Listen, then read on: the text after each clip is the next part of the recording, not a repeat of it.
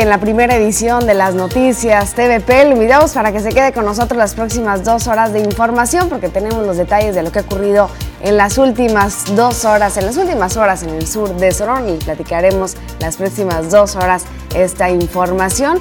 Tendremos toda la información de lo que está ocurriendo en el sur del estado de Sonora. Los invitamos para que se queden con nosotros y se comuniquen. Tendremos todos los detalles que está informando la Oficina de Convenciones y Visitantes sobre los próximos eventos donde se están eh, realizando eh, coreografías, donde se están realizando eh, muchas actividades que tienen que ver con las tradiciones de nuestra región. También tenemos información acerca de que confirma Durazo el cobro de 2.500 pesos por regularizar, la regularización de los autos chocolate. Esa información la tendremos en un momento más. Interviene el alcalde de Cajeme y al ayuntamiento en problemática de escuela de Villa Bonita. Además, se hizo un llamado a la población a cuidar los planteles a falta de policías. También tenemos información acerca de que se inaugura el carril rosa en beneficio de mujeres con cáncer, precisamente hablando del mes rosa y también un día internacional. Les presentaremos el ejemplo de la señora Virginia Ochoa Barraza, su fortaleza y convicción por salir adelante ante un diagnóstico de cáncer de mama. Todo esto y mucho más Quédese con nosotros aquí en la primera edición de las noticias. Ya estamos a martes, martes 19 de octubre. Buenos días, muy buenos días. Gracias por acompañarnos en la primera edición de las noticias a través de la señal de TVP, por televisión abierta, por televisión por cable, señal digital, redes sociales. Un gusto saludarlas y saludarlos. Mi nombre es Rosalba Wong y saludo también con mucho gusto a Fernando de Aragón hasta la Ciudad de México. Muy buenos días, Fer. Muy buenos días también para ti, Rosalba. Qué maravilla estar en conexión y poder estar en contacto y, por supuesto, escuchar a todo lo que la gente nos vaya a mencionar el día de hoy. Ya estamos a martes y queremos que usted sea parte también de esta información. Recuerda que es muy sencillo. Estamos en Facebook como las noticias TVP Obregón, transmitiendo en vivo esta información. Si usted la toma y la comparte, amigos, familiares, demás personas se enteran qué está pasando ahí en Cajeme, en Sonora, en México y en todo el mundo.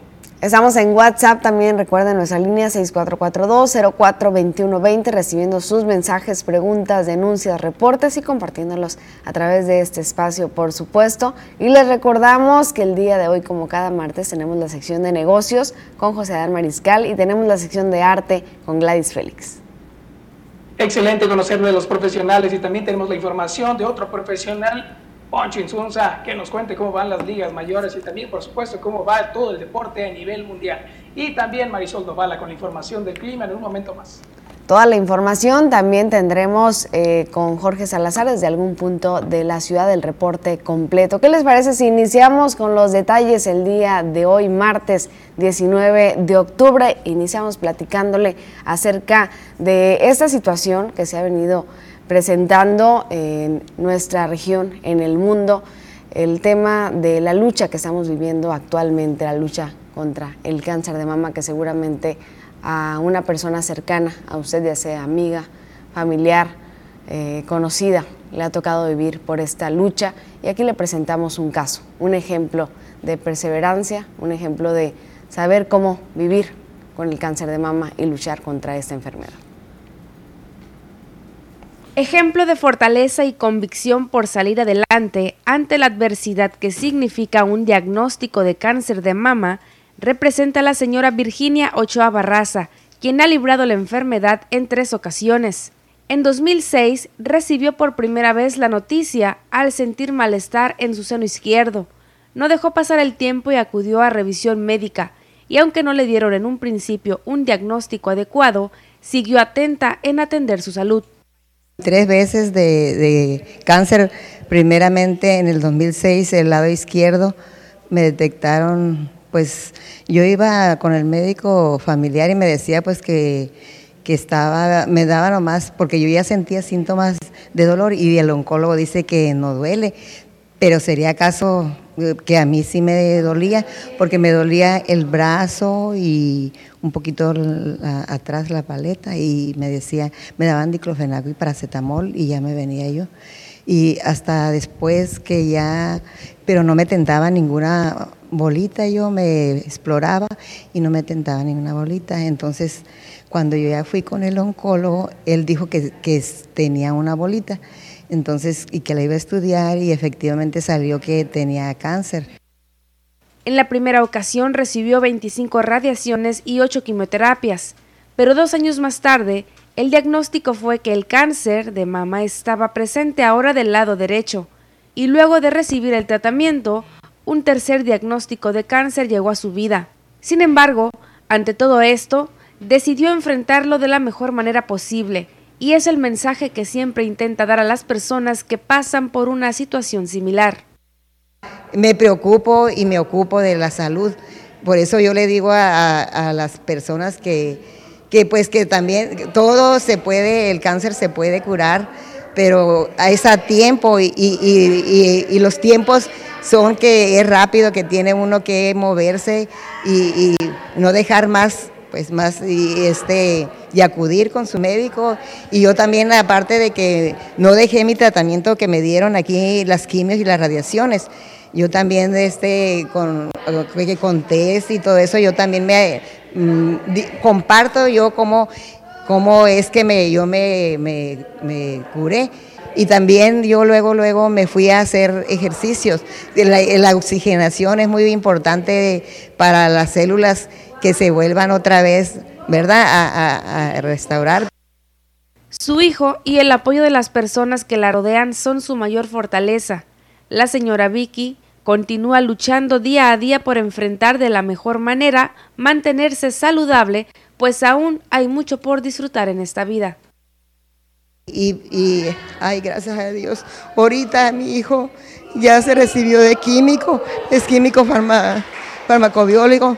Gracias a Dios me salió muy buen muchacho contar con el apoyo justamente de su familia. Toda mi familia, sí, y compañeras de trabajo también, que todas me, decían, Vicky, qué bien te ves, qué bien te ves, que, que todas me apoyaban mucho, me daban esa fortaleza que ocupaba yo. Por eso es que yo también cuando hay una persona así con cáncer, y yo me gusta dar mi testimonio para que no se dejen, para que sigan adelante. Con imágenes y edición de Giovanni Meléndez para las noticias, Nayeli Araujo. Qué gran ejemplo nos deja esta persona, por supuesto, y hay el llamado a todas las mujeres a seguirse eh, auscultando y, por supuesto, revisando, y también hombres, porque hay casos también de hombres. Se da ahora otra información acerca del Consejo Coordinador de Mujeres Empresarias, el cual inaugura el carril rosa en beneficio de las mujeres con cáncer. Veamos. Carril Rosa es un programa de rehabilitación acuática que fue creado por la Asociación de Mujeres Hispanas y está encaminado a mejorar la calidad de vida de todas aquellas mujeres que padecen o han padecido cáncer de mama. Así lo dio a conocer Linda Moreno, directora de Relaciones Públicas de esta agrupación, quien explicó que dicha actividad está pensada en beneficio de las mujeres de escasos recursos debido a que son el sector de la población que enfrenta más dificultades para tener acceso a las terapias. Que muchísimas mujeres que padecen cáncer de mama al momento que son masterizadas eh, sufren de, de esta terrible enfermedad, sus ganglios como se los cortan, entonces sus brazos comienzan a inflamarse y padecen dolores extremos. Sus brazos han llegado a pesar hasta 8 kilos y una de las eh, rehabilitaciones que a ellas les puede ayudar y mejorar su calidad de vida es precisamente la rehabilitación acuática. Por su parte, María Eugenia García Ruiz, presidente del Consejo Coordinador de Mujeres Empresarias, explicó que el carril rosa que se instaló en la Universidad La Salle Ciudad Obregón es el primero en el estado de Sonora e hizo un llamado a los diferentes sectores de la sociedad para que se sumen a este programa. Con el carril rosa se trata de ayudarlas con la rehabilitación para que logren alzar los brazos, que es lo que decía, al ellas tener esta terapia y, e ir sanando, lo que dicen es hurra, alzar los brazos porque no lo podían hacer antes. Eso es lo que estamos haciendo, Consejo Coordinador de Mujeres Empresarias eh, la ULSA como universidad que tiene las instalaciones necesarias. Estoy contigo porque ellas tienen a las mujeres que han padecido esta enfermedad y saben lo que necesitan y sobre todo el carril rosa. Finalmente hizo un llamado a las mujeres para que se realicen una autoexploración a fin de detectar cualquier anomalía que pudiera indicar la presencia de cáncer de mama. Para las noticias, Jorge Salazar. Parte de las actividades que se están realizando en el marco del Día de la Lucha contra el Cáncer de Mama, que precisamente es el día que nos encontramos en el calendario internacional, el día de hoy, el día de esta lucha. En todo el mundo se realizan este tipo de actividades de sensibilización y de conciencia hacia las mujeres, hacia la exploración que todas las personas en todo el mundo realicen esta práctica y se hagan conciencia sobre la importancia de realizarse un examen de mama regular con la finalidad de detectar cualquier signo o cualquier anomalía. También se pretende hacer un recordatorio del compromiso que hay en la sociedad contra el cáncer de mama. Según datos de la Organización Mundial de la Salud, el cáncer de mama representa el 16% de todos los cánceres en pacientes femeninos y desde hace años parece ir en crecimiento en cuanto a estadísticas. Se estima que uno de, una de cada ocho mujeres tendrá cáncer de mama a lo largo de su vida, según esta estadística de la Organización Mundial de la Salud, y esa es la razón principal de por qué las mujeres deben realizarse una evaluación regularmente de sus pechos. Así es como se da a conocer un día como hoy. Por supuesto, vemos en todos lados que hay una gran información al respecto. Pero bueno, también tenemos otro día especial dentro del calendario. Se habla de que es el Día Mundial del Ballet. Así como lo oye, se rinde homenaje a una de las expresiones artísticas más notables y reconocidas en todo el mundo. Se celebra así este día con la colaboración de las principales compañías de ballet en todo el mundo, ejecutando también diversas actividades, tales como transmisión de presentaciones y clases en vivo, charlas, entrevistas, etc. El ballet es una danza clásica que se ejecuta de manera grupal o individual sobre un escenario. La palabra ballet proviene de la derivación del término italiano balletto, que es un diminutivo de la palabra ballo, que significa baile. Ese término se comenzó a utilizar en el año 1630 para denominar a ciertos tipos de danza. Así que, pues felicidades a quienes practican esta disciplina. Así es. Enhorabuena por todos aquellos que están practicando y que se realizan actividades como Santos Gutiérrez, que es un gran ejecutante de la danza. Muchas felicidades por un día como hoy, el Día del Ballet. También tenemos información de otro día internacional que se trata de las catedrales. Día de las Catedrales, así como lo escucha, es un día que pone de manifiesto la importancia social y religiosa que tienen estos templos catedrálicos. Así es, este día eh, busca que las personas podamos conocer un poquito más de la historia de cada uno de estos lugares. Hay jornada de 10 catedrales españolas que abren sus puertas para que los ciudadanos puedan disfrutar del atardecer desde unos sitios privilegiados como son los campanarios y demás puntos de gran altura de estos grandes edificios. ¿Y por qué no celebrar entonces la Catedral del Sagrado Corazón de Jesús ahí en Ciudad Obregón, en la Plaza Álvaro Obregón? Una de las más jóvenes que existen en todo el mundo, en todo México. su construcción inició en el año de 1977, o sea, muy reciente, para suplantar así el templo anterior, dejando intacta la torre izquierda que hoy ya conocemos que se encuentra a un costado y es el campanario antiguo. Así que hoy esta gran catedral, que tiene una hermosa figura, se celebra también el día de su, de su construcción. Y como recinto también importante de eh, el catolicismo. Si usted celebra algo en especial el día de hoy, háganoslo saber y desde aquí le estaremos enviando nuestra felicitación. También le estaremos platicando del programa de actividades que hay aquí en la ciudad respecto a este día. También, si usted tiene alguna actividad que se realizará en este marco, háganos saber eh, para que podamos invitar a la comunidad que nos acompañe en las noticias. Con eso nos vamos a nuestra primera pausa comercial, pero regresamos con mucho más. Y quédense con nosotros, aquí le vamos a regalar pequeño paseo por aquí, por la Ciudad de México, en el centro histórico. Mire nada más qué belleza. Un jovencito buscando la oportunidad de salir adelante y tocando la música con su guitarra. Y mire nada más, aquí se encuentra a un costado del el Zócalo Capitalino, que el día de hoy todavía se mantiene una feria de libro. Ahí podemos observar, mire nada más como las carpas se encuentran allá alrededor y puede uno tener la oportunidad de adquirir cualquier tipo de libro, cualquier lectura, novela, etcétera. Y aquí estamos viendo algunos de los emblemáticos edificios que son parte del rescate del Instituto Nacional de Antropología e Historia, que buscan preservarlos lo más posible. Y ya nada más aquí estamos viendo este gran, gran edificio fuera un recinto especial en la política desde 1911. Y aquí estamos viendo otro magnífico que es Bellas Artes, que créame, es extraordinario poder verlo por fuera y por dentro. Con esto vamos a la pausa Queremos que se quede con nosotros. Acompáñenos.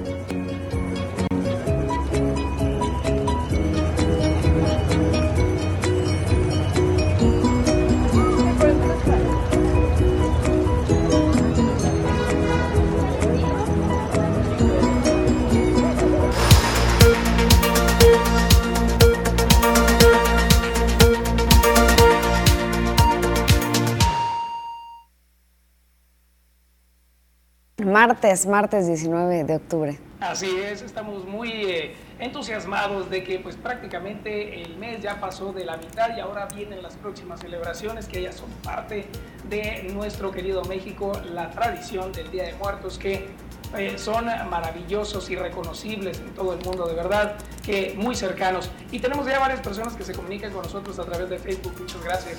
Así es, ya estamos compartiendo esta transmisión. Los invitamos para que también compartan con sus familiares y amigos. Por aquí vemos el comentario de Lucelena Vázquez Duarte.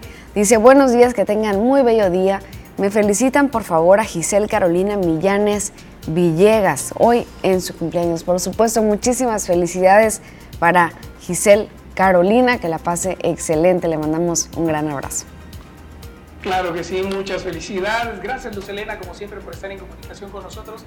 También tenemos ahí varias personas de Navojoa, de Empalme, de Guaymas, de diferentes eh, lugares, regiones también, hasta Tobarito. Gracias también por estar en comunicación. Hacia el norte, Hermosillo. Un saludo hasta Hermosillo, muchas gracias. Así es, saludos hasta donde quiera que nos estén viendo esta mañana. También si ustedes llegan después a ver las noticias, también los saludamos con mucho gusto. Los invitamos para que nos dejen sus comentarios a lo largo de esta transmisión. Y bueno, tenemos información más adelante, les estaremos platicando de la escuela que tomaron el día de ayer los padres de familia, donde tuvieron una respuesta por parte del ayuntamiento de Cajeme. También tenemos información que tiene que ver con la reactivación de todos los planteles escolares, que llegó el medicamento también a los hospitales del Listezón, dio a conocer el gobernador, tendremos toda la información. Así es, queremos que se quede. Ya vienen los titulares, acompáñenos.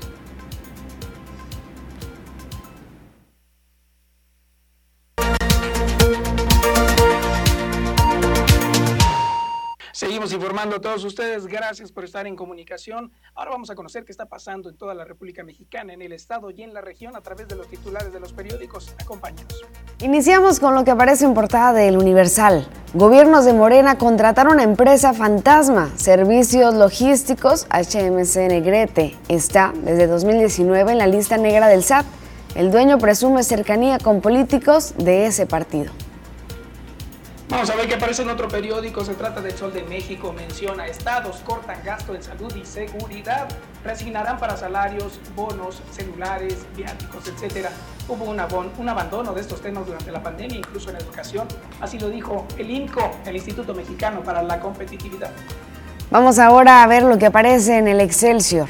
Meta de vacunación contra COVID podría cumplirse en una semana. AMLO confía en que el martes próximo todas las personas mayores de 18 años estén inmunizadas con al menos una dosis. Cobertura de vacunación es de 77%, así lo dice la Secretaría de Salud. Vamos con información de otro periódico, ahí está apareciendo la jornada sin freno la riqueza de magnates en Estados Unidos durante la pandemia. Habla de que pasó de 3 a 5 billones de dólares en año y medio. Eso lo revela un estudio. Vamos ahora a ver lo que aparece en el siguiente periódico. Se trata de Milenio. México se acerca al punto al punto mínimo absoluto de pandemia, así lo dijo López Gatel. El subsecretario dijo que continúa la reducción del número de casos de COVID-19. Esperemos que esas estadísticas así sigan. Tenemos información acerca de reforma que menciona, impone Morena sus cuentas 2022. Mayoritean, dice, con el Partido del Trabajo y el Partido Verde para aprobar miscelánea fiscal. Va la oposición contra terrorismo fiscal. Detiene detonaciones de organismos civiles. Nos vamos ahora a leer la portada del Expreso. Dice que comienza el rescate de Istezón, así lo dijo Durazo, porque llega la primera remesa de medicamentos. Los insumos médicos serán para abastecer las farmacias y los hospitales del instituto, así lo dijo el gobernador. Ahorita le platicamos más al respecto. Mientras tanto, el imparcial dice, senadores mexicanos enfrentan la discusión más profunda en tres años. El senador Ricardo Monreal Ávila ve el tema como la reina de las discusiones, lo pone entre comillas, por ser la modificación profunda respecto al tema de la iniciativa de reforma eléctrica. El sol de Hermosillo dice que Sonora está entre los estados que gastaron menos en la pandemia. El IMCO, que es el Instituto Mexicano para la Competitividad, señaló cómo fue el ejercicio de recurso en materia de salud en el Estado. Hay que conocer más acerca del tema. Mientras tanto, nos vamos con el tiempo de medio Sobson. Luego de mantener una riña con un desconocido, un hombre terminó con una lesión producida por un arma cortante. esto durante la madrugada de este lunes en la colonia Alberto Castillo. En el diario del Yaqui dice que más de 200 millones de personas adeudan por la caseta de Esperanza desde 1993 a cambio de la operación del acueducto Yaqui-Guaymas, situación que tiende a repetirse en la presente administración, así lo informó Guadalupe Flores Maldonado. Veamos ahora lo que aparece en tribuna del Yaqui. Habla acerca de la violencia ocurrida en las últimas horas. Elementos de los tres niveles de gobierno se movilizaron la noche de ayer lunes, luego de que se reportaron dos enfrentamientos armados en distintos puntos en Ciudad Obregón. Vamos ahora a ver lo que aparece en síntesisnoticias.com. Dejaría regularización de chocolates, 100 millones de pesos para bacheo en Cajeme. Tendremos más información al respecto. Así es, ya veremos entonces qué pasa con estos detalles. Mientras tanto, como siempre, le pedimos que usted visite este espacio que es su favorito, www.tvpacifico.mx. Aquí va a encontrar mucha información de todo lo que acabamos de mencionar en los diferentes periódicos, incluso mucha más, como esta, que tras la solicitud de los padres de familia, el alcalde y el ayuntamiento de Cajeme intervienen en la problemática de la escuela de Villa Bonita que ocurre allí en Cajeme. Le vamos a platicar en un momento más www.tvpacifico.mx es nuestro portal. Recuerde que ahí nos puede ver completamente en vivo y seguir la información que se actualiza minuto a minuto. www.tvpacifico.mx. Vamos a la pausa y ya regresamos con más. Quédese.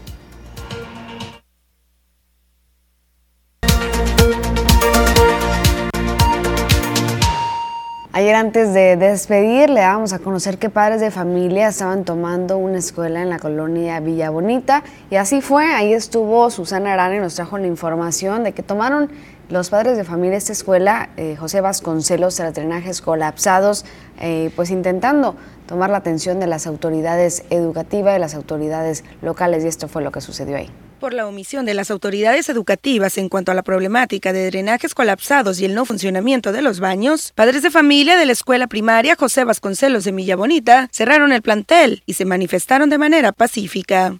Queremos pues, que manden personal calificado para que chequen, porque pues la escuela ahorita en estos momentos no tiene fondos para pagar a alguien para que venga y lo haga particularmente. Aunque se llevó ya la solicitud a las autoridades correspondientes, estas han hecho caso omiso, dijo Raquel Olivares, otra de las madres de familia del plantel, y no se puede enfrentar un gasto que puede ir desde los 5 hasta los 25 mil pesos por parte de los padres. No, no nos han hecho caso de arreglarlos, ya tenemos más de un mes que los baños están colapsados y pues les está afectando mucho lo que es en el estudio con los niños porque se están alternando una semana niños, una semana niñas. El aprendizaje de los menores se ha visto impactado de manera negativa en busca de no exponer su salud ante el foco de infección latente, señaló Juan Ramón Chico Valenzuela, director del plantel. Y aunque existen otras necesidades en el recinto, la más urgente recae en el tema del drenaje y los baños. Son, son necesidades que todas las escuelas tienen, ¿no? Que es, eh, por ejemplo, cristales en las ventanas o cerraduras en las puertas algunas eh, en el cerco, por ejemplo, pero como le digo, eso no repercute tanto pues no en la asistencia de niñas y niños a la escuela. Lo que nos interesa ahorita sería más que pues que se arregle ¿no? el, problema de drenaje. Con imágenes de Jesús Gastelum para las noticias, Susana Arana. Esta información tras la solicitud de los padres de familia, el alcalde y el ayuntamiento de Cajeme intervino en esta problemática de la escuela de Villa Bonita y además llamó a la población a cuidar los planteles del vandalismo a la falta de policías. En más detalles al respecto, Javier Lamarquecano, nuestro alcalde, indicó que aunque el tema de los arreglos del plantel mencionado recaen de manera directa en la SEC y no son competencia del municipio, se les apoyará con los recursos para la reparación de los baños y su drenaje. Y además ya está también el OMAPASC evaluando el problema. En este tema mencionó que las escuelas siguen registrando robos y vandalismo de manera continua y ya que no se puede colocar un agente policíaco en cada uno de ellos para protegerlos, es necesario el apoyo de la población, sobre todo de los vecinos de estos recintos. Por supuesto que estamos en la mejor disposición de apoyar este tipo de situaciones, aunque no sea nuestra competencia, si está a nuestro alcance. Y en este caso dijimos que con mucho gusto le vamos a apoyar con los 5 mil pesos que están solicitados. Por parte del ayuntamiento eh, se va a implementar o se va a reforzar eh, los operativos de vigilancia. Eh, no, puede, no, no se puede en este momento por la circunstancia del ayuntamiento no se puede poner un policía en cada escuela, sí, se pueden reforzar los operativos de vigilancia.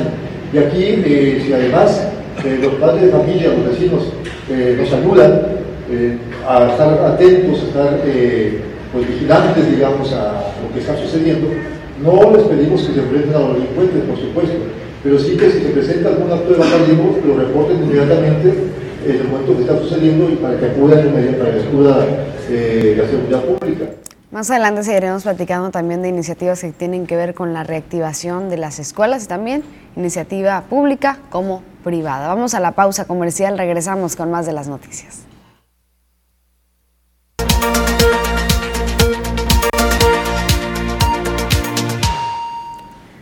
Estamos de regreso ya Poncho Insunza con nosotros para el avance deportivo. Muy buenos días, Poncho. Buenos días, Rosalba, amigos. Un placer saludarles. Muy buenos días para todos ustedes, listos con el avance deportivo. El día de ayer hubo juego, el juego número 3 de la serie de campeonato de la Liga Americana, donde José Urquidi, el mexicano, subió la loma allá en Fenway Park, en Boston, Massachusetts, para tratar de darle la ventaja en la serie a los Astros de Houston en ese juego número 3, serie que estaba empatada a un juego por bando. Y no lo logró el mexicano y no lo logró y de fea forma.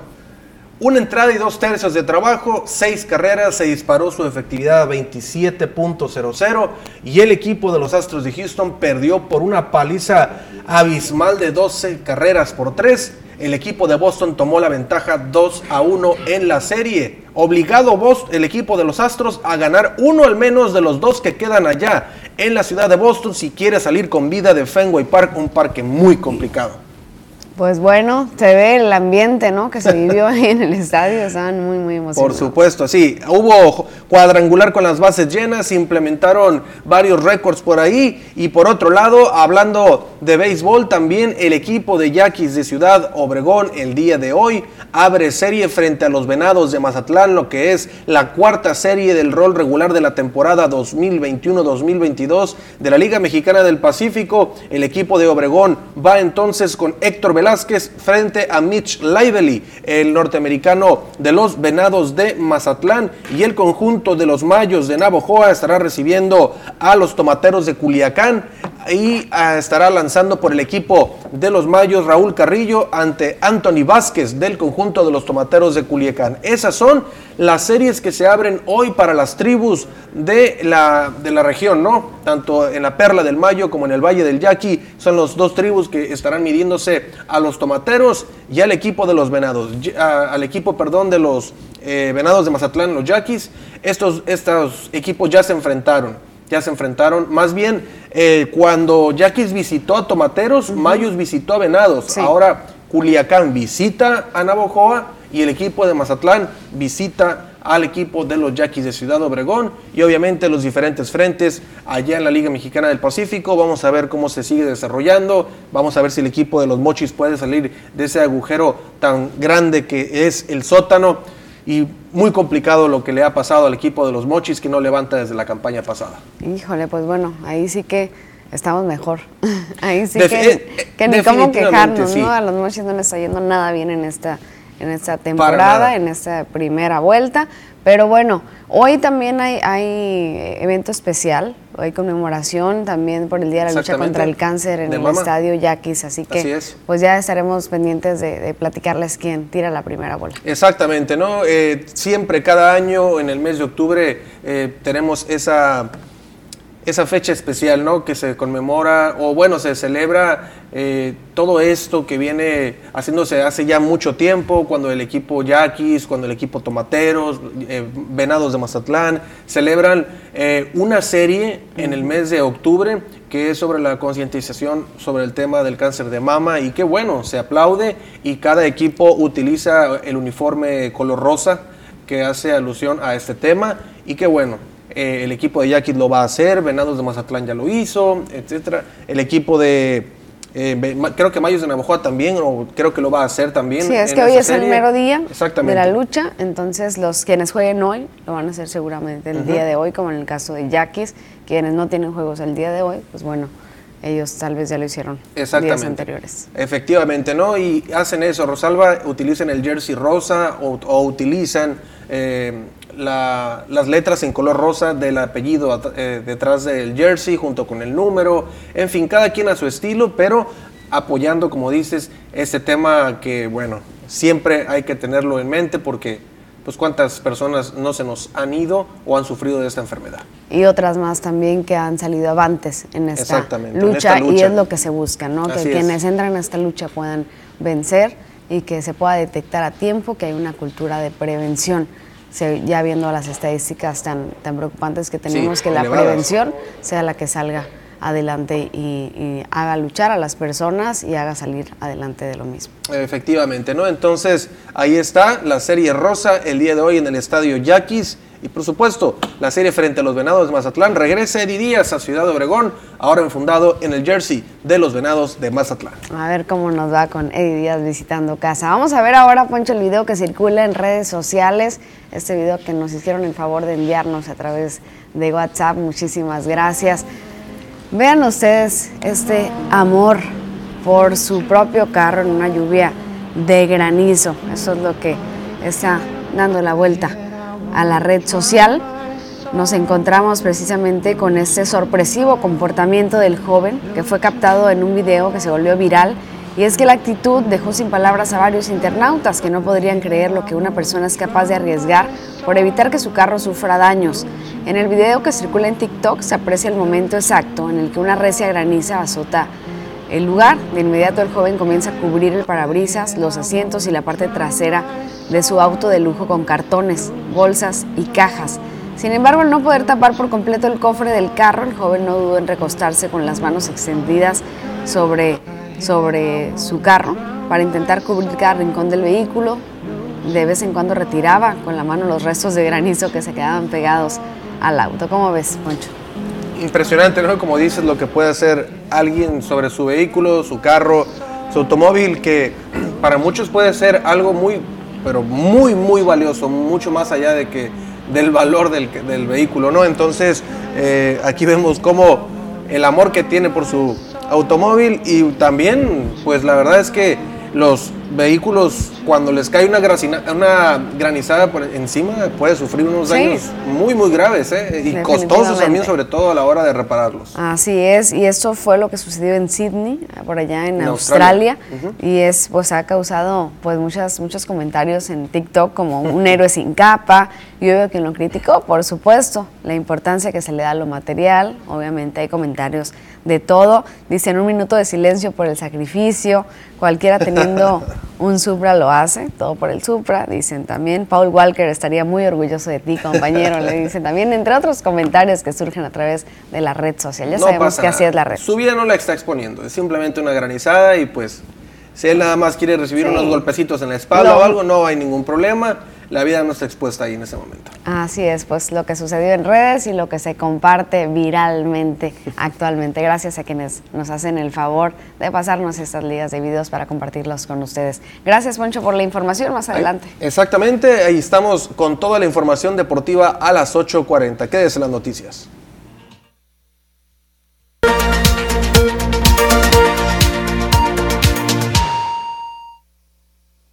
Estamos de regreso con más información después de este avance deportivo y ahora vamos a conocer más acerca del tema en el cual los padres se manifestaron por allá en Villa Bonita y recibieron también esta respuesta por parte del alcalde. Se da a conocer que también la Cámara Nacional de Comercio, la Canaco, ahí en Ciudad Obregón, dio a conocer que la iniciativa privada ha decidido asumir el compromiso social de intervenir en la rehabilitación de los planteles educativos que no se encuentran en condiciones para el regreso a clases presenciales. Lo anterior fue dado a conocer por la presidenta del mencionado organismo empresarial, Ivonne Llamas Asensio, quien manifestó que para la rehabilitación de 60 planteles educativos en el municipio de Cajeme se requiere de una inversión de 44 millones de pesos. Agregó que como organismo empresarial, la Canaco adoptará seis planteles educativos que fueron vandalizados y que actualmente carecen de cableado eléctrico, equipo de cómputo, mesa bancos y que también sufrieron daños en los sanitarios. Escuchemos. Como Cámara Nacional de Comercio tomamos la batuta con estas eh, instituciones o con estas escuelas que buscamos el cómo apoyar en la comunidad con el conocimiento que sabemos que no es lo mismo estudiar en casa que estudiar en el salón de clases con el maestro enfrente y con la atención 100% del alumno frente al maestro, porque sabemos que desgraciadamente en el teléfono está uno hablando, está uno en la escuela, pero de repente entra una llamada, deja uno de percibir la, la, escuela por estar contestando la llamada, y como el celular no era ni siquiera de uno, era de la otra persona, mientras que la otra persona dura con esa llamada, pues deja de servir deja de percibir la, clase. Y bueno, también el alcalde de Cajeme en la conferencia de prensa habló de la reactivación de las escuelas con beneficio directo a 320 alumnos de la escuela primaria Acamapistli y con la finalidad de rehabilitar los 539 planteles educativos del municipio. El alcalde Javier Lamarque Cano y el secretario de Educación y Cultura, Aarón Grajeda Bustamante, pusieron en marcha el programa Reactiva tu Escuela, en el que participarán empresarios unidos, como lo decía Ivonne Llamas hace unos momentos, empresarios unidos por la educación, directivos, docentes, padres de familia y estudiantes, con el objetivo de un regreso a clases en modalidad presencial en condiciones suficientes para un proceso de enseñanza-aprendizaje seguro, higiénico y resiliente a los efectos de la pandemia por COVID-19. En este sentido, el presidente municipal reconoció la voluntad de las y los empresarios, cámaras empresariales y sociedad civil organizada por sumarse a esta iniciativa que busca la dignificación de los recintos académicos que durante el periodo de pandemia fueron vandalizados, sustrayendo cable eléctrico, equipos y material didáctico, llegando al extremo de incendiar salones y causar serios desperfectos.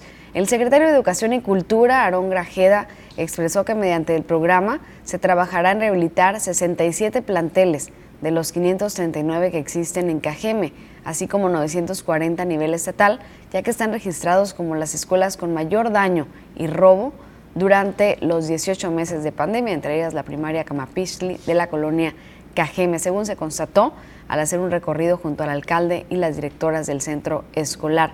En tanto que a nombre de Empresarios Unidos por la Educación, Mario Sánchez Ruiz externó su satisfacción y la de sus colegas por ser parte importante en esta loable labor en favor de una mejor educación para la niñez y juventud en Cajeme. Esperamos que pues pronto eh, pues puedan regresar todos los niños presencialmente, por, supuesto con las medidas que se están tomando de prevención ante COVID-19, pero también que las escuelas y los planteles dejen de sufrir daños, dejen de sufrir robos, ojalá que se pueda reforzar la seguridad, ya sea con elementos, pero pues ya se decía que no se podía de esta manera, pero también a lo mejor con, un conserje, con, un, eh, con una persona que esté al cuidado de los planteles siempre, pero bueno, esto ya sería cuestión de revisar con las autoridades qué posibilidades existen. Hay padres que así lo demandan.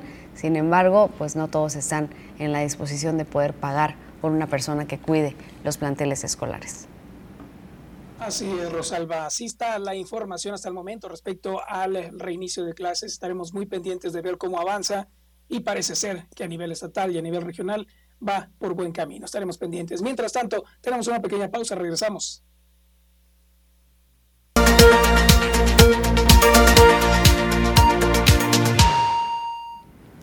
Estamos de regreso, gracias por continuar en las noticias y como cada martes es momento de la sección de negocios, ya está con nosotros José Adán Mariscal. Muy buenos días José Adán, gracias por acompañarnos. y pues creo que es un tema interesante el que vamos a platicar el día de hoy, sobre todo para las mujeres y pues en las empresas pues para que empiecen a, este, reflexionar sobre qué hacer sobre el tema, ¿no?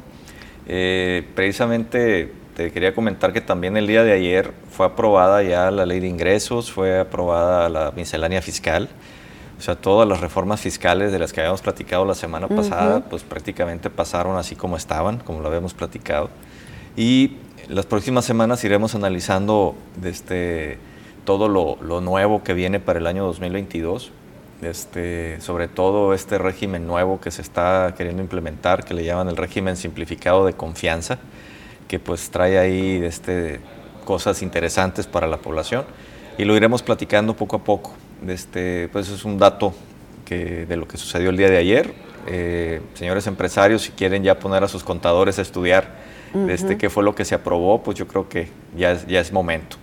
Eh, por otra parte, el día jueves pasado, Rosalba, y ese es el tema que, que, vengo a platicar el día de hoy y a reflexionarlo porque creo que es, eh, tenemos casi casi un 50% de población en México es, es, es, de mujeres y creo que es importante que pues, se haya tomado una iniciativa, ¿verdad?, que se presentó el día 14 de, de octubre en el Congreso del DF eh, sabemos que cuando ahí se presenta algo, pues a veces es fácil que lo empiecen a retomar los demás estados hasta que hagan los cambios ya a nivel federal. Pero eh, se presenta una iniciativa por parte del diputado Nazario Norberto Sánchez, quien propone que se haga una modificación a la Ley Federal del Trabajo y una modificación a la Ley Federal de Servidores Públicos, en donde él solicita que haya cierta, eh, vamos diciendo, consideración para aquellas mujeres que sufren de dolores menstruales eh, o bien eh, lo que le llamamos la dismenorrea, de tal forma que él solicita pues a, pues a todos sus colegas diputados pues que pues que analicen y, que pues traten de, aprobar esta iniciativa. Apenas fue presentada, se tiene que analizar, eh, pero sin embargo pues ya puso el tema sobre la mesa, que yo creo que es algo interesante. Me extraña que no haya sido una mujer la que propuso esta iniciativa, ¿verdad? Este, porque pues por cuestión de género creo que hubiera sido más, más empatía. Que a lo mejor una mujer que, es, pues hablando a, nombre de las mujeres. ¿no? Exacto. Eh, sin embargo, eh, esto no es nuevo. En el mundo ya hay países asiáticos donde esto ya se, se contempla y, y, existe ya la, la, protección para las mujeres en este sentido. Eh, ¿Qué es lo que propone la iniciativa? Dos cosas, y creo que son muy justas. Dice, primero, que se les otorgue un permiso laboral con goce de sueldo de dos a tres días cuando estén sufriendo o padeciendo este malestar. Y por otra parte, la prohibición de despedir o de coaccionar para que renuncie una, una trabajadora por faltar a su trabajo por padecer este, pues este malestar, ¿verdad? Que lo que le llamamos la dismenorrea. Entonces, eh, esas son las, las, vamos diciendo, las dos cosas que propone la iniciativa pero poner requisitos, ¿no? este, ¿Cuál sería el requisito para poder, este, poder faltar de manera justificada a tu trabajo y que no te descuenten? El, requisito es que compruebes con un certificado emitido por un ginecólogo que tienes dismenorrea incapacitante. Okay. Eh, en este sentido, pues te digo, eh, creo que hay cosas que reflexionar. Este, porque no es nada más así de que eh, me duele eh, y es, ya no voy a ir a trabajar. Exacto. Eh, porque hay niveles ¿no? de dolor, las mujeres lo sabemos que hay. Hay mujeres que sufren de un nivel más alto de dolor en cada periodo, pero hay mujeres que no. Exacto. Entonces, por eso es, interesante esto del certificado médico, pues que avale que cada que cada periodo sufren dolores más intensos de lo normal que te, que te incapacita para, para realizar tus labores cotidianas. Sin, embargo, Rosalba, eh, yo platicando con un médico eh, precisamente sobre este tema, me decía que era muy difícil que un doctor pueda certificar que una persona tiene un dolor incapacitante. O sea, que sabemos que, que las mujeres, pues, cuando están sufriendo o padeciendo este malestar, eh, pues se retuercen y están ahí en, cama. El dolor es el síntoma mismo. Sí, pero, pero también es, es, cierto que esto puede causar abuso. O sea, puede haber mujeres que no estén padeciendo de nada y decir que lo están padeciendo nada más para tomarse unos días de descanso. Y lo hemos visto, ¿no? Desde la escuela. sí, entonces... Eh, ese tipo de situaciones, pues el doctor me dice va a ser muy difícil, porque si una mujer viene conmigo a decirme que le duele, pues yo no voy a tener forma de saber si realmente eh, eh, tiene un dolor incapacitante, ¿verdad? Como, lo establece esta iniciativa. Pero los temas a reflexionar, yo creo que el primero sería eh, que yo creo que ahorita, en la actualidad, en las empresas ya damos los permisos. O sea, Si una mujer nos, nos, habla, una trabajadora nos habla y nos dice, fíjate que, o habla al área de recursos humanos, no puedo ir a trabajar porque estoy en esta condición, se le da el día, o sea, claro. Eh, mm, ya, ya de cierta manera, ¿verdad? por criterio ya se les está dando. Eh, lo otro es que a veces ellas se van a trabajar y en el trabajo están padeciendo y ahí mismo les decimos, ¿sabes qué? Vete a tu casa. Claro. Entonces, yo creo que eso ya es algo que aunque no esté una ley, está algo ahí ya presente. Por otra parte, hay que ver cómo puede afectar esta medida, si se llegara a aprobar y luego se, expande a los demás estados, eh, la productividad de las empresas, porque hay que ser ciertos y claros de que hay empresas donde la mayoría de las trabajadoras son mujeres. Entonces, si al rato todas están pidiendo esos dos días porque creen que tienen el derecho y ya sea inventado o sea real, pues vas a tener un montón de faltas y eso va a perjudicar un poco en el, en el tema laboral. Luego, otro tema a, reflexionar es cómo evitar el abuso o el mal uso de este derecho, porque como te digo, puede ser personas que el fin de semana, ¿verdad? Se, se, se, fueron de parranda y no amanecieron en muy buenas condiciones el lunes y, pues, dicen, pues voy a faltar y sabes qué, voy a ir a decir que, pues tengo este problema. Y de repente les pasan tres veces al mes, ¿no? Exacto. Entonces, te digo, van a tratar de por lo menos una vez al mes, las que, las que quieran hacer chapuza con esto, van a tratar de estarse tomando esos dos, tres días por mes. Entonces, eh, sí es algo que, que tiene que estar eh, que se tiene que hacer conciencia sobre esto. Luego, otro tema a reflexionar sería ese certificado que están solicitando. Este, imagínate una mujer que está en su cama ahí retorciéndose del dolor y que todavía le digamos, para que no te descuenten, tienes que ir al IMSS o tienes que ir al ISTE o al ISTESON o a alguna institución pública a hacer cola, a sacar cita para que te puedan dar ese certificado. Yo creo que van a sufrir más en ese proceso. Sí, es que yo creo que quienes sufren los dolores tan intensos ya lo saben, ya es algo constante, no es solamente de, de una vez, ¿no? De que te dan dolores tan intensos. Entonces, ya tu doctor ya te ha dicho a lo mejor que tienes que tratarte si tienes dolores muy intensos. Entonces, son, yo creo que no son todos los casos.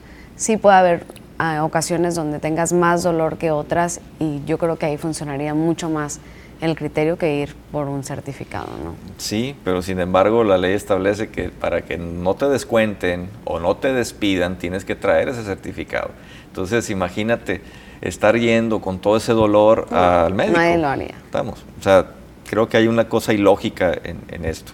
Por otra parte, ¿crees tú que estén preparadas las instituciones de salud para recibir ¿A cuántas se te antojan mujeres en el país yendo cada mes por un certificado? No, pues lo van a descargar por ¿Sí me entender?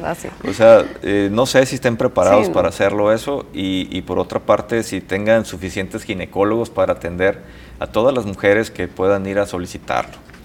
Eh, Yo creo que es una buena iniciativa que trae buenas intenciones, por supuesto, eh, pero que pues sí, hay muchos, muchos detalles que no son tan viables en la actualidad. Sí, mira, también eh, temas a reflexionar así eh, sería eh, que si no sería mejor que los patrones establecieran ellos una medida o una política de prestación para aquellas mujeres sobre este tema. O sea, ¿sabes qué? Tráeme un certificado, pero no tienes que ir a una institución pública, vea con tu doctor, con quien quieras. O sea, que él te extienda el certificado.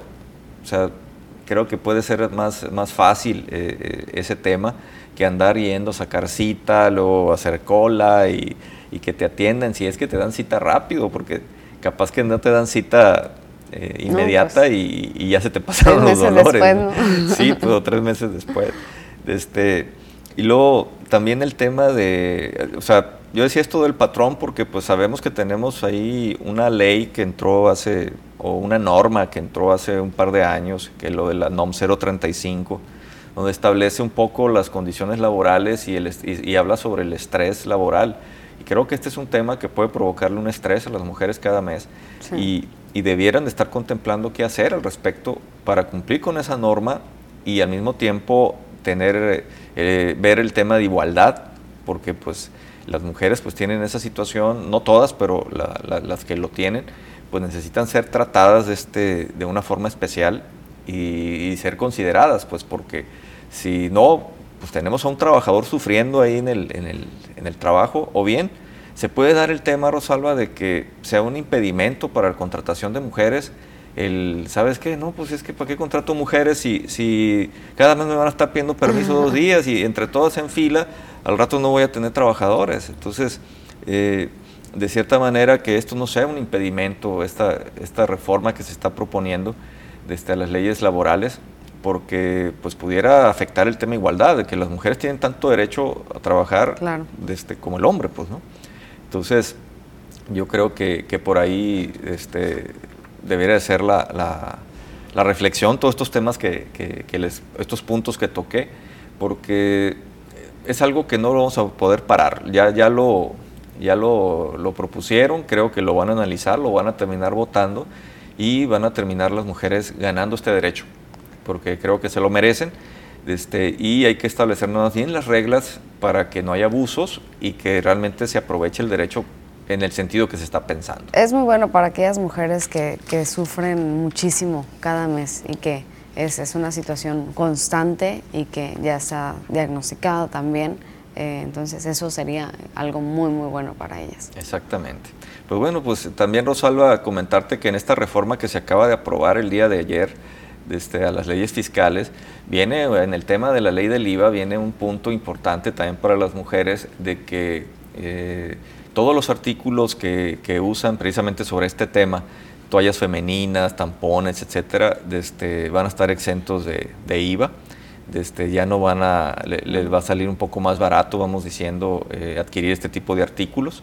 Y pues te digo, son cosas que se están moviendo hacia el sentido de las mujeres.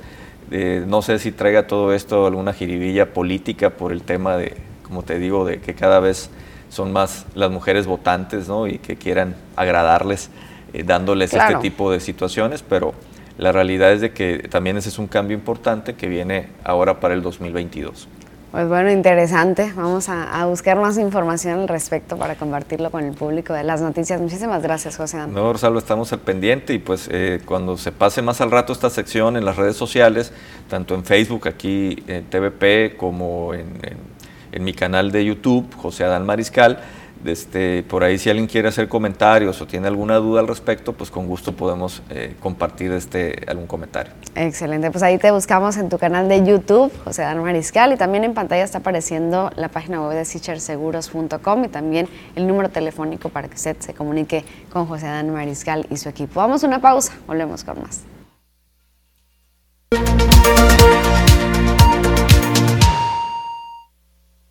Estamos de regreso con más información y esta noticia que ha acaparado algunos de los titulares a nivel estatal respecto a los medicamentos que ya están llegando a Isteson. Se da a conocer que más de medio millón de piezas entre medicamentos y material de curación son los que llegaron al Estado para abastecer en una primera remesa el sistema de salud pública, principalmente para el Instituto de Seguridad y Servicios Sociales de los Trabajadores del Estado de Sonora, Isteson. Así lo informó el gobernador Alfonso Durazo el mandatario eh, explicó que el pasado fin de semana se recibieron cuatro camiones, lo que representa el primer embarque por parte del gobierno de México en coordinación con el Instituto Nacional de Salud para el Bienestar, el INSABI. Estos insumos médicos, afirmó, continuarán llegando a la entidad hasta alcanzar la suma de 128 millones de pesos acordados previamente para el rescate de las farmacias del ICESON para beneficio de todos los derechohabientes por su parte, la Dependencia de Salud detalló que llegaron 584.337 piezas de medicamentos para diversos padecimientos como cáncer, VIH, enfermedades infecciosas, infecciosas, tratamiento del dolor, así como parte del virus del papiloma humano.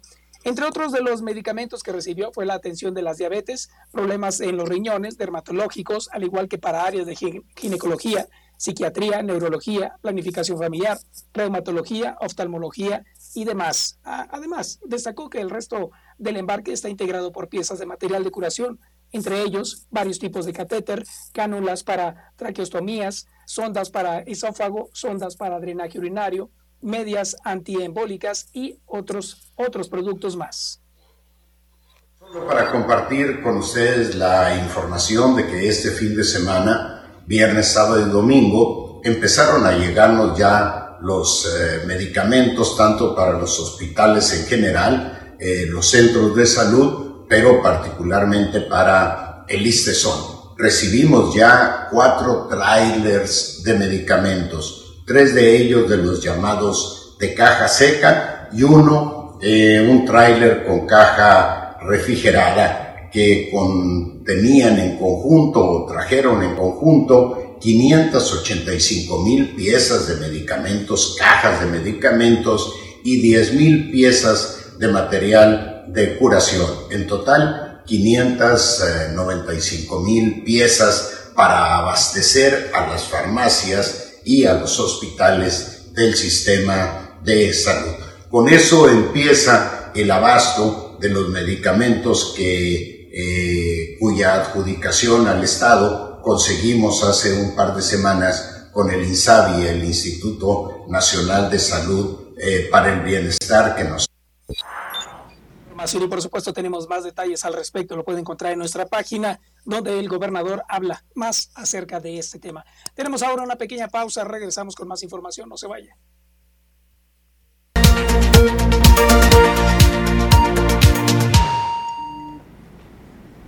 Sección de arte, como cada martes ya la tenemos con nosotros aquí en el set de las noticias está Gladys Félix. Muy buenos días Gladys. Muy buenos días, buenos días a todos.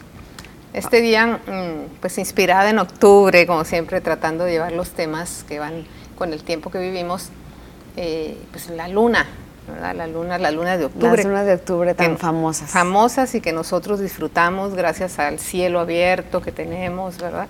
Este, pues son una inspiración para muchos artistas de todas las áreas. Sí, es que octubre es un muy buen mes en cuanto al clima, por ejemplo, donde vivimos es un, es un mes muy bueno y pues las lunas en la noche vienen a darle ese toque especial. Sí, súper especial y hermoso y, lo disfrutamos. Yo creo que todos salimos a verlas o si andamos en la calle y nos inspira algo, ¿verdad? Nos dice algo. Eh, creo que a todas las personas, aunque no nos dediquemos al arte, nos dice algo, pero sobre todo los artistas ha sido una inspiración de siempre la luna, ¿no? A través de los años y de la historia. A través de la historia también, como bien dices, porque por ejemplo en nuestro país eh, la artesanía que ahora disfrutamos aquí, eh, lo que vemos ahorita es, esta es una de Van Gogh muy conocida, ¿no? La noche estrellada, donde vemos la luna.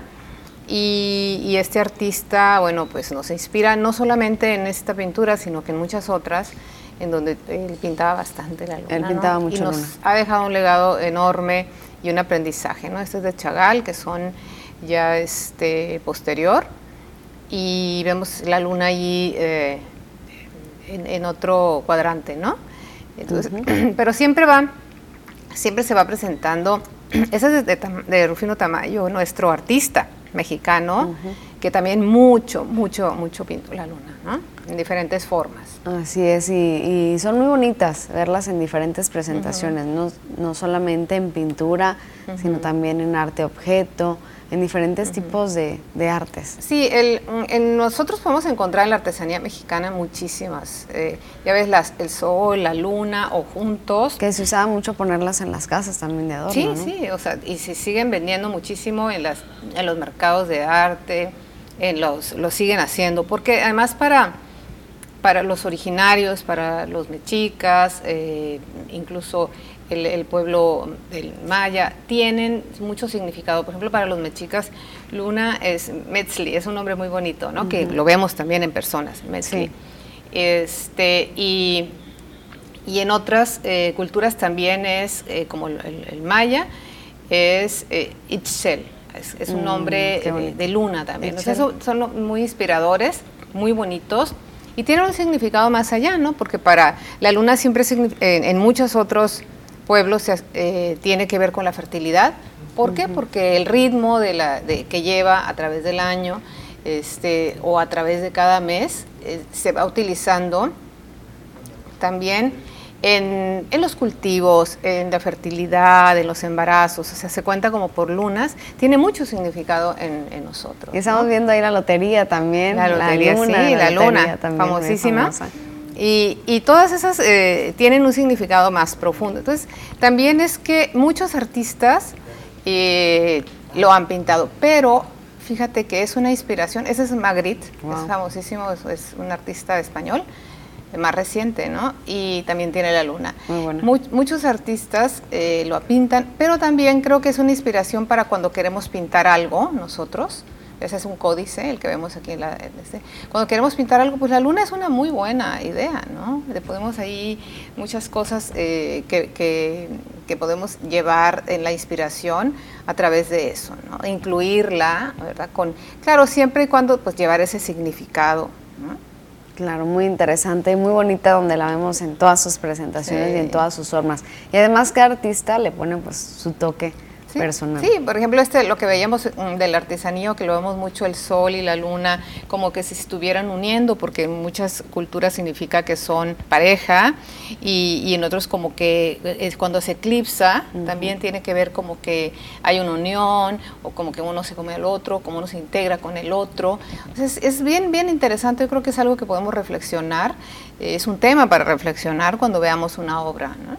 Así es, y bueno, los artistas eh, que nos están acompañando actualmente en, detrás de su televisor entenderán perfectamente y también seguramente muchas veces han tenido de inspiración estos astros, ¿no? La luna o el sol. Sí, sí, lo vemos incluso en estampados, bueno, en fin, eh, hay muchísimo, yo creo que es un punto eh, para, para verlo y valorarlo ahora en adelante. Sí, si alguien quiere iniciar a hacer arte, a pintar, a dibujar, cualquier, cualquier tipo de arte que tenga puede ser un buen punto de inicio y de inspiración. Y escribir, o sea, hacer música o versos, en fin, ¿no? Hay mucho. Exactamente, hay mucho de donde inspirarnos con los astros y la luna, en específico ahora por las lunas de octubre que podemos salir a verlas por la noche. Muchísimas gracias, Gladys. Muchas gracias a todos ustedes. ¿Dónde te encontramos? En arte-gladys en Instagram, en Facebook y mi teléfono aparece por ahí en la cintilla.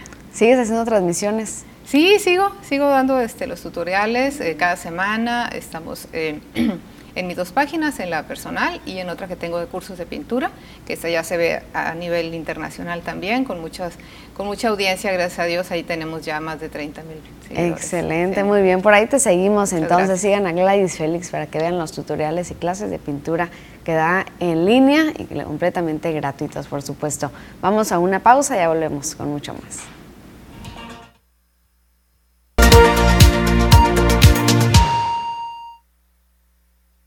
Estamos de regreso con más información y bueno, queremos dar oportunidad ahora a, los, a este espacio en el cual usted es partícipe y gracias de verdad por siempre estar en comunicación a través de las redes sociales. Estamos en Facebook, por ejemplo, en este momento donde Manuel Bujorques nos menciona, buenos días, eh, Rosalba, por favor, me puede ayudar a reportar una lámpara fundida en la calle Azurita entre Jesús García y Esmeralda, Villas del Nainari, eso es donde se encuentra esto, así que muchísimas gracias.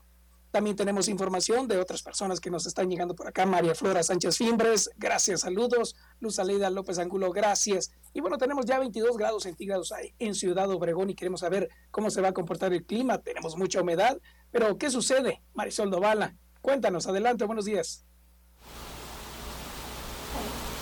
Hola, ¿qué tal Fernando? Te saludo con muchísimo gusto como siempre y mira yo lista con todos los detalles que tienen que ver con el pronóstico del tiempo. Adelante, te escuchamos.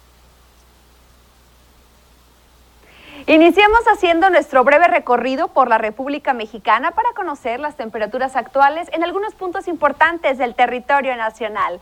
En el norte de nuestro país, Tijuana amanece con 13 grados, una condición de cielo mayormente nublada, 12 para Chihuahua, La Paz con 19. Ciudad de México nos reporta los 13 grados y en el sur de la República todavía tenemos ambiente caluroso. Acapulco con 26, 21 para Tuxtla y Mérida, Yucatán alcanza los 25 grados centígrados.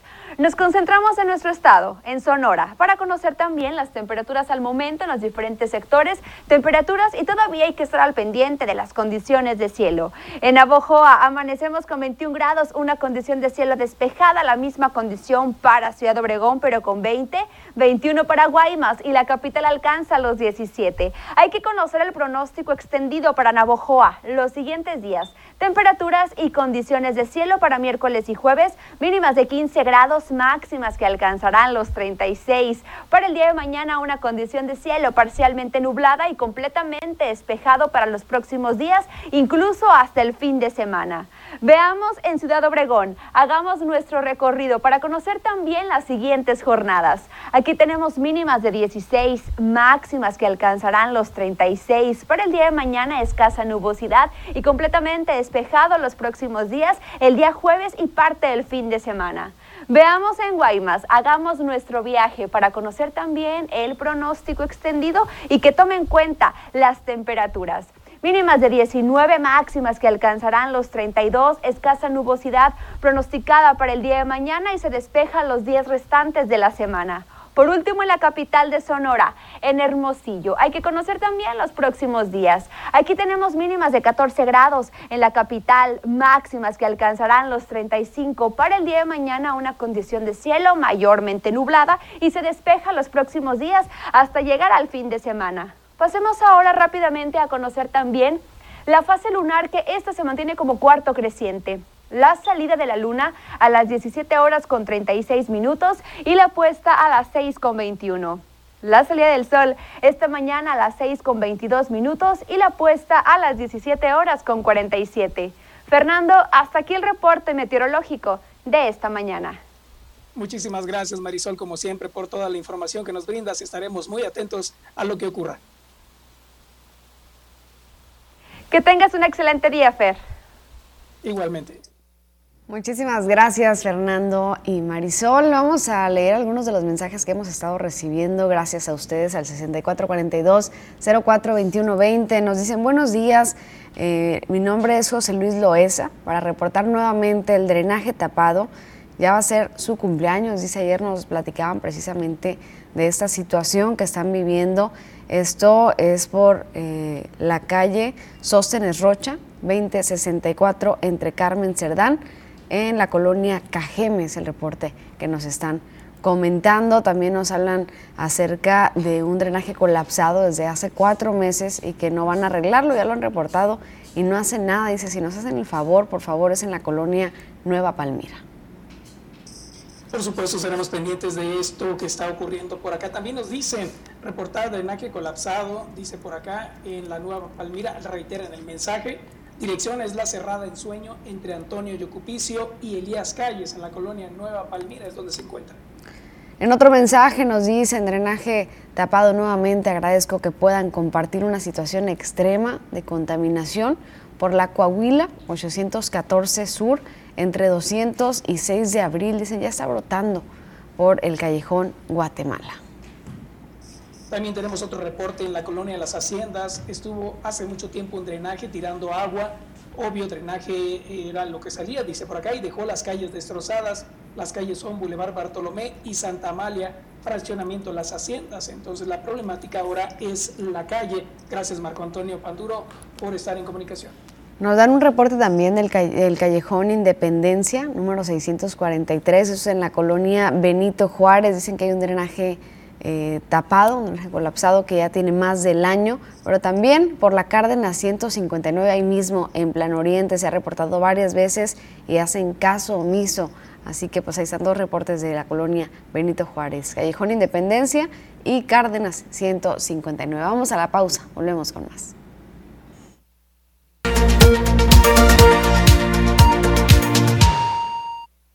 Ya estamos de regreso con más información y ahora vamos a conocer más acerca de lo que están opinando grupos empresariales respecto al semáforo verde que actualmente desde el fin de semana inició en color verde. Y precisamente tras entrar Cajeme a este semáforo en verde en el Estado, organismos empresariales llaman a no bajar la guardia en busca de evitar un nuevo retroceso y además en busca de mantener abiertos y con ventas los comercios y los sectores. Esto para lograr así la esperada derrama económica. Por las limitaciones de los semáforos anteriores, sobre todo del, semáforo en rojo, muchos comercios tuvieron que cerrar sus puertas. Eso fue lo que recordó Ivonne Llamas Asensio, quien es la presidenta de la Canaco, y pocos se han logrado recuperar ante esto. Escuchemos más de lo que menciona precisamente el presidente de Canacintra y también la presidenta de la Canaco. Mantener los mismos protocolos básicos, eh, sana distancia, cubrebocas, uso de desinfectantes, lavado de manos, eh, distancia social, lo que ya sabemos, ¿no? ¿no? olvidarnos de que el COVID sigue aquí, eh, las tendencias desde hace año y medio hacia la fecha, cuando tú ves las gráficas, son tres picos. Y, pues va a volver a haber va a haber otro pico volverá a, aumentar las incidencias y, y, pues lo que tenemos que hacer es mantener mantener la, la precaución como debe de ser. esperamos que sean ventas del 100% de incremento y que empresas que no estaban, que puedan abrirse nuevamente. Pues esperemos que se vuelva a reactivar nuevamente la economía al 100%, pero aún comparada con quién. Hay muchas empresas de las, de las cuales en el 2018 ya no están, que se vieron afectadas y ya desgraciadamente desaparecieron, no tuvieron la estructura para poder soportar eh, la falta de venta y lo único que les puedo decir es de que qué tipo de incremento espero, pues que sea del, del 100% de incremento de ventas, ¿no? Pues ahí está lo que opinan los sectores eh, productivos de nuestra región respecto a este semáforo en verde en el que ya estamos en el estado de Sonora. Y bueno, también hay casos de menores de edad que no tienen algún problema eh, crónico, una comorbilidad, que han eh, requerido o han solicitado la vacuna y se les ha dado para atrás. Aunque en Cajeme y Sonora se registró un avance en el tema de la vacunación a menores de edad sin problemas de morbilidad, tras la impugnación de la resolución del juzgado séptimo de distrito por parte de Andrés Manuel López Obrador, se dio un retroceso, lamentó Oscar Ulloa González. El abogado de KGM que logró la autorización para proteger contra el COVID-19 a más de siete menores sanos y sin problemas crónico-degenerativos, expuso que aunque el juez solicitó la integración de los adolescentes al plan de vacunación de la República y ahora debería ser mucho más fácil el acceso, se han presentado trabas, las cuales están buscando de nuevo eliminar. Nosotros coincidimos con ese criterio de esa juez de distrito y vamos a seguir insistiendo, interponiendo recursos, interponiendo recursos de queja aún en contra de los que ya interpuso el Instituto Mexicano del Seguro Social. Nosotros creemos que esta política nacional discrimina y desatiende el derecho que tienen los niños y los menores de, de una salud integral. A la fecha, se mantienen al menos seis casos legales de menores en espera de su vacuna, dijo, y se espera tener positivas resoluciones al respecto. Cambió el criterio, dejaron de, de considerarlo como caso urgente atendiendo el criterio del Ejecutivo. Señalaron que no se trataba de un tema urgente y estamos esperando que nos den la, fecha para la, audiencia de suspensión del acto reclamado, en donde estamos eh, que nos den la suspensión definitiva. Entonces ahí en ese momento pues estamos litigando que se aplique el criterio de la juez de, distrito de, de la Ciudad de México. Con imágenes de Jesús Gastelum para las noticias, Susana Arana. Estaremos pendientes de la información que continúe con respecto a este tema de la vacunación a los menores. Mientras tanto, nos vamos con este tema que también atañe a toda la sociedad, es el tema de los autos chuecos, en los autos chocolate. ¿Qué fue lo que dijo el gobernador al respecto? Él habló precisamente de que se confirma en la conferencia de prensa que se dio recientemente que serían 2.500 pesos el precio estándar en estados fronterizos para regularizar los autos chocolate. El gobernador de Sonora indicó que se siente satisfecho con la firma de este decreto para la regularización de los vehículos extranjeros. Esta regularización es solo para autos fronterizos. Es un tema de carácter federal y lo importante de esa decisión en este momento es que beneficie a los posesionarios de estos vehículos en el estado de Sonora. Eso fue lo que dijo. Aunque es pronto para decidir, decidir y definir todos los protocolos y medidas para el registro, Durazo Montaño señaló que hay que esperar el avance de esta decisión y primero aterrizar en reglas de operación. Asimismo, el mandatario estatal comentó que no quiere adelantarse a las reglas que define el gobierno federal, pues obviamente siempre en una decisión eh, de esta naturaleza se analiza primero el impacto que se tendrá en todos los sectores. Alfonso Durazo expresó que históricamente ha habido desviación de recursos y no quiere que se dé esto ni respecto a los recursos que vaya a recibir el Estado por este concepto, ni los que les correspondan a los municipios en la distribución de los recursos. Ante el posicionamiento de eh, rechazo de ese decreto de la Confederación Patronal de la República Mexicana, la Coparmex, en Sonora, el mandatario estatal comentó que cada quien se posiciona desde su perspectiva y podrían algunas instancias u organismos no compartir esta posición. Y bueno, eh, son aproximadamente 60 mil vehículos solo en Cajeme los que esperan esta legalización, pero también están esperando las reglas y las fechas para iniciar con el trámite.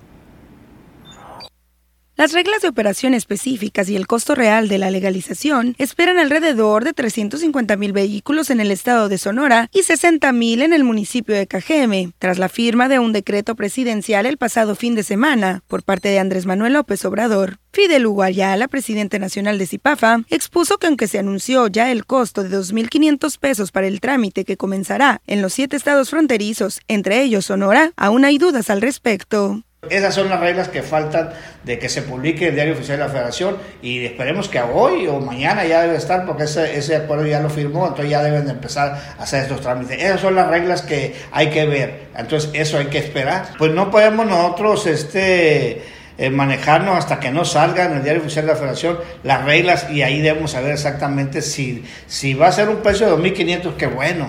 Entonces aquí es muy importante saber hasta qué año vamos a legalizar este, que realmente sea ese costo. Si no, pues no, no, no debe pasar este, más de 10 mil pesos. Con esta legalización que se implementará como parte de las estrategias de seguridad, las familias podrán dejar atrás su preocupación sobre los decomisos, dijo, sobre todo tras su circulación sobre las carreteras. La gente está muy contenta con esta solución que le va a nuestro presidente de la República, que es el primer presidente.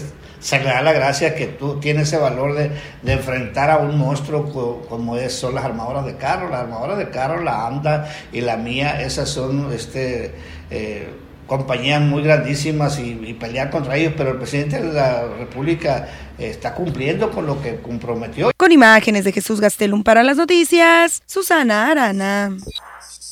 Ahí ya pudimos escuchar acerca de la opinión del presidente nacional de CIPAFA, Fidel Lugo Ayala, pero ¿qué es lo que opina acá nuestro alcalde al respecto? También se le consultó y mencionó que como benéfico para el Estado y los municipios lo califica Javier Lamarquecano el plan de legalización de los autos chocolates o extranjeros establecido por Andrés Manuel López Obrador, ya que los recursos que ingresen por este concepto serán para la inversión y obras en la zona donde se ejecuten. Aunado a esta buena noticia, indicó que sigue en gestiones para lograr más recursos para el bacheo ante otras instancias como las estatales para hacerle frente al rezago en el estado de las vías de Cajeme. Escuchemos. El presidente de la República acaba de anunciar el programa de regularización de carros chocolates, por llamarlo de alguna manera, ¿no? como se dice coloquialmente. Eh, acaba de anunciar y dice que todo lo que se recabe, que en este caso son en promedio 2.500 pesos por auto regularizado, eh, se va a dirigir a los estados para bacheo en los ayuntamientos, en los municipios. ¿no? Entonces, eh, quiere decir que sí va a haber apoyo, sí está viendo, yo en este momento estoy en pláticas y yo espero tener eh, respuesta favorable eh, de varias dependencias y programas para mejorar, mejorar la imagen urbana de Cajeme. 8 de la mañana con 41 minutos. Damos una pausa, regresamos con más de las noticias.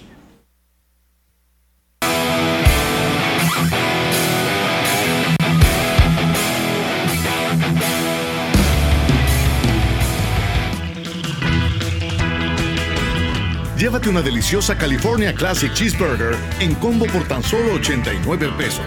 Solo en Carl's Jr. Carl's Jr. presenta.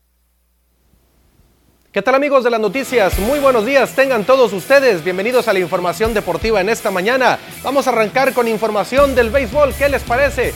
Vamos a las grandes ligas porque el día de ayer Kyle Schwarber así le dio a la pelota con un envío de José Urquidi, mandó a la pelota por todo el jardín derecho en Fenway Park.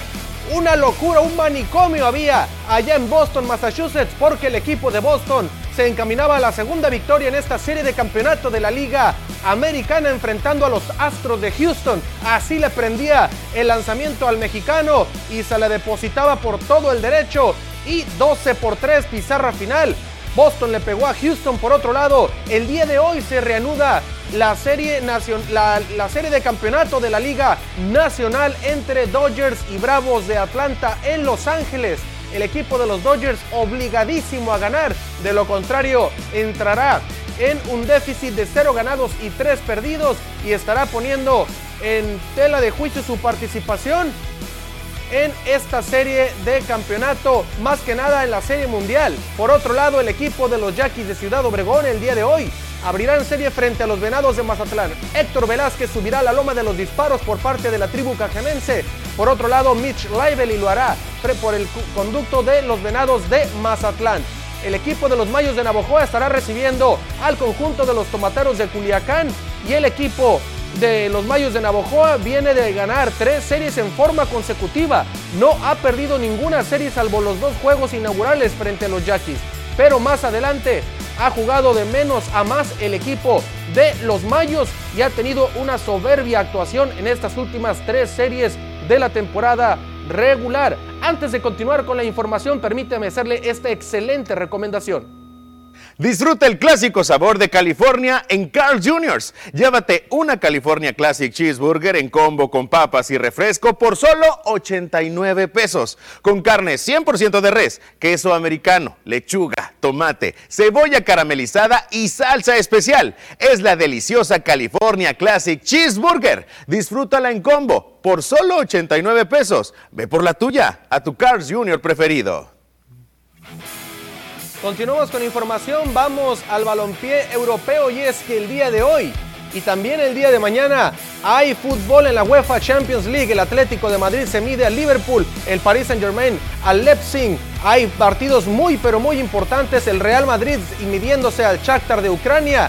Ahí entonces Benzema y compañía y el Porto de Jesús Manuel Tecatito Corona enfrentando al equipo italiano del Milan. Ahí está entonces Salah frente a Suárez, el equipo de Messi frente al RP Leipzig. Hay importantes partidos, por supuesto también el del Manchester City, también este el del Real Madrid que no quedó nada bien en la pasada jornada de la Champions perdiendo ante el Sheriff y el equipo del Porto de Portugal enfrentando a uno de los grandes de Italia. Por otro lado, el día de ayer en el Monday Night Football, el equipo de los Titans eh, obviamente pudieron hacer lo que no parecía que no iban a poder allá en casa defenderla frente al conjunto de los Bills que venían en cuatro partidos consecutivos anotando más de 35 puntos. Sin embargo, el conjunto de los Titans allá en Nashville, Tennessee, pudieron hacer lo que no pensaron muchos y finalmente ganaron 35 a 31.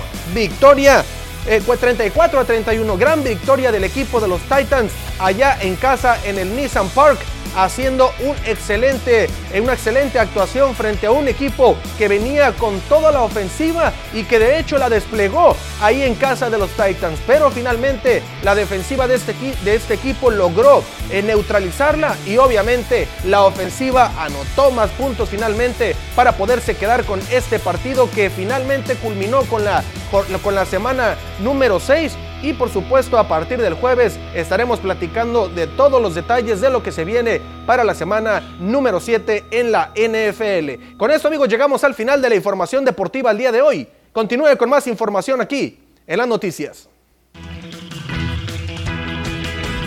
Llévate una deliciosa California Classic Cheeseburger en combo por tan solo 89 pesos. Solo en Carl's Jr. Carl's Jr. presentó.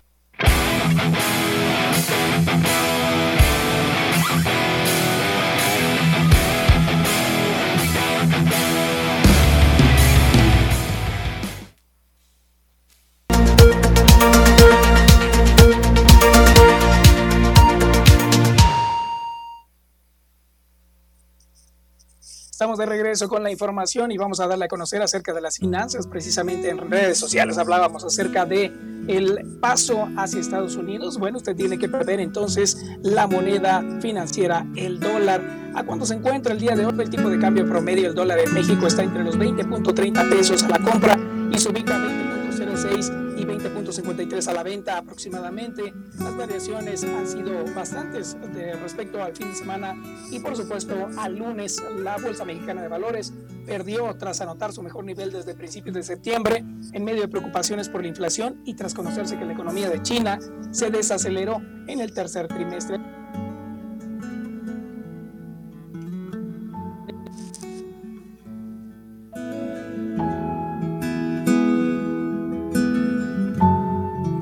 Así las finanzas al día de hoy. Gracias, Fernando. Vamos a enlazarnos completamente en vivo con Jorge Salazar en algún punto de nuestra región. Adelante, Jorge. Buenos días.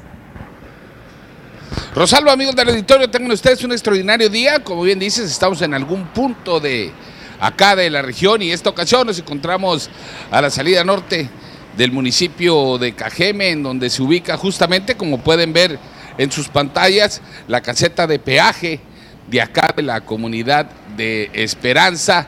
Y bueno, nos trasladamos hasta este punto luego de que eh, la toma de las casetas ha sido un tema recurrente durante pues ya un par de años debido a que diferentes grupos de organizaciones eh, civiles eh, que se manifiestan a favor del libre tránsito por las carreteras eh, de Sonora, particularmente por la México 15 o la llamada carretera internacional, han tomado durante algún tiempo estas casetas. El gobernador Alfonso Durazo Montaño se ha manifestado y ha dicho que en el tema de las casetas eh, de cobro en los diferentes puntos eh, del estado de Sonora, ya se están negociaciones con los diferentes grupos que las tienen tomadas. Destacó que es su responsabilidad meter orden en este tema es una responsabilidad política, le llamó el hecho de liberar las casetas de cobro de la carretera internacional. Y dijo que él estará en la búsqueda constante de que no se tenga la necesidad de utilizar la fuerza pública, razón por la cual se ha sentado a negociar en diferentes ocasiones con los grupos que tienen eh, tomadas las eh, siete puntos eh, de peaje que se ubican a lo largo de esta carretera que cruza eh, de sur a norte nuestro estado y dijo que se está buscando pues una solución eh, pacífica, sin embargo destacó que si no hay solución la federación podría tomar eh, pues sus propias medidas no para poder liberar estos puntos de peaje. Una de las de la información que ha trascendido a raíz de la última reunión que sostuvo el mandatario estatal con eh, integrantes de la etnia yaqui como parte de este plan implementado por la Federación de Justicia para los pueblos indígenas o los pueblos originarios es el hecho de ver o contemplar la posibilidad, Rosalba, de ceder eh, la administración a estos grupos o que parte de los eh, recursos que estos puntos de cobro generan, pues sean destinados para el beneficio de las comunidades indígenas que forman parte de la nación yaqui. Pues bueno, vamos a seguir pendientes y darle seguimiento a este tema que, bueno, ha dado mucho de qué hablar, ha causado mucha controversia en las últimas semanas, en los últimos meses y bueno, ahora ya con este plan de justicia yaqui, esa es otra propuesta y vamos a ver eh, pues en qué queda este tema. Quedamos pendientes, Jorge, muchas gracias. Sí, sí es, efectivamente, y bueno, sería una, una buena solución, ¿no? Como parte del plan de justicia para la nación yaqui. Rosalba, vamos a estar al pendiente de el desenlace de este tema, del desarrollo de los acuerdos a los que se pueda llegar con estos grupos por parte del gobierno estatal y obviamente que se lo estaremos informando a nuestro auditorio puntualmente a través de la primera y la segunda edición de las noticias. Gracias, Jorge Salazar. Nosotros continuamos con más información. Le platicamos que la Oficina de Convenciones y Visitantes está realizando actividades que buscan preservar tradiciones. La Oficina de Convenciones y Visitantes, OCB de Ciudad Obregón, en coordinación con diferentes dependencias del Ayuntamiento y organizaciones de la sociedad civil dedicadas a la promoción de la cultura, llevarán a cabo los próximos 29, 30 y 31 de octubre una serie de eventos encaminados a preservar las tradiciones de la región. Lo anterior fue dado a conocer por Moisés Corrales Ruiz, quien explicó que las actividades inician con el vigésimo segunda edición del evento denominado Otoño Cultural y posteriormente se llevará a cabo un concurso de altares y tapancos, además de un desfile de Catrinas. El director de la OCB hizo un llamado a la comunidad en general, incluidas universidades y comerciantes, para que participen en estos eventos que también tienen como objetivo fomentar la sana convivencia familiar. Es un programa que, beneficia la convivencia familiar, la convivencia de, los niños, la convivencia de todas las personas de la comunidad y también obviamente tiene un objetivo económico porque también se mejora la actividad económica de las personas que se instalan, que venden, que venden artesanías, que ofrecen diferentes productos ahí en la plaza pública. Y obviamente es un ambiente eh, muy sano en el que pues, está invitada toda la sociedad en general. Para las noticias, Jorge Salazar. Pues ahí está la información, esperamos que toda la gente pueda participar. Con eso llegamos al final de este espacio, agradeciendo su atención, que tengan excelente día y por supuesto que disfruten su café. Bonito día para ti, y éxito a todos. Igualmente, gracias Fer, saludos hasta allá.